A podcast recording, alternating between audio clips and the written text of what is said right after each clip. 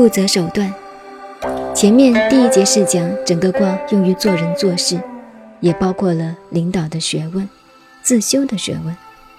第二节是分析成功的因素。下面最后是说明九个卦的特性：履以和行，谦以治理，富以自知，恒以医德，损以远害，益以心力，困以寡怨，谨以变矣，训以行权。履以何行？履是走路，如何走路？履以和行？做人要能与他人合得来。如果到处跟人家不和，一个人古里古怪的，那可以说没有路子好走了。你跟谁都合不来。你高，你去高吧。古怪，你去古怪吧，最后吃亏的还是你自己。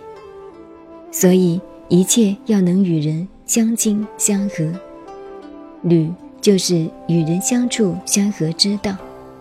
所以说，履以和行，谦以治理。牵挂的道理是处处讲理，懂得礼貌就是谦。富以自知，复卦的道理。就是要回来研究自己，要有自知之明。失败了不能责备人家，自己要知道失败的原因。恒以一德，恒卦就是一，一心不乱，专一而不变的意思。损以远害，损本来是很坏的意思，怎么还有远坏呢？通常说吃亏就是占便宜，多做一点没有关系，因为受了损害以后就没有事了。意以心力，已经赚了钱也要付出些，想把握永远属于我的这个想法，便非失败不可。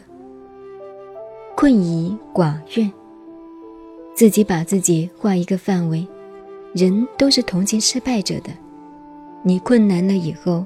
人家以为你已经倒霉了，也就不骂你了，算了，所以怨就少了。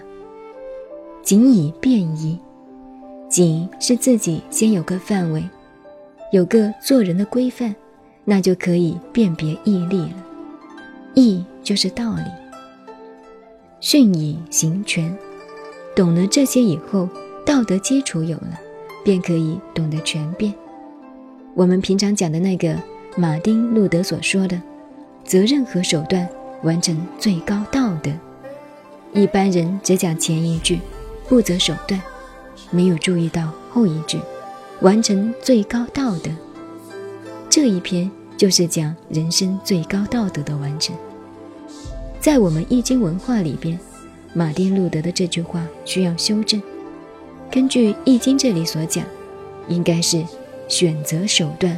完成最高道德，上边这九个道理就是这个意思，何必不择手段呢？选择手段不是更高明一点吗？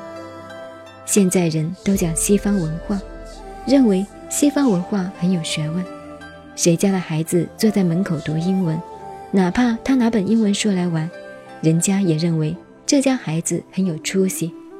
如果谁家孩子坐在门口读易经的话，那一切就完了。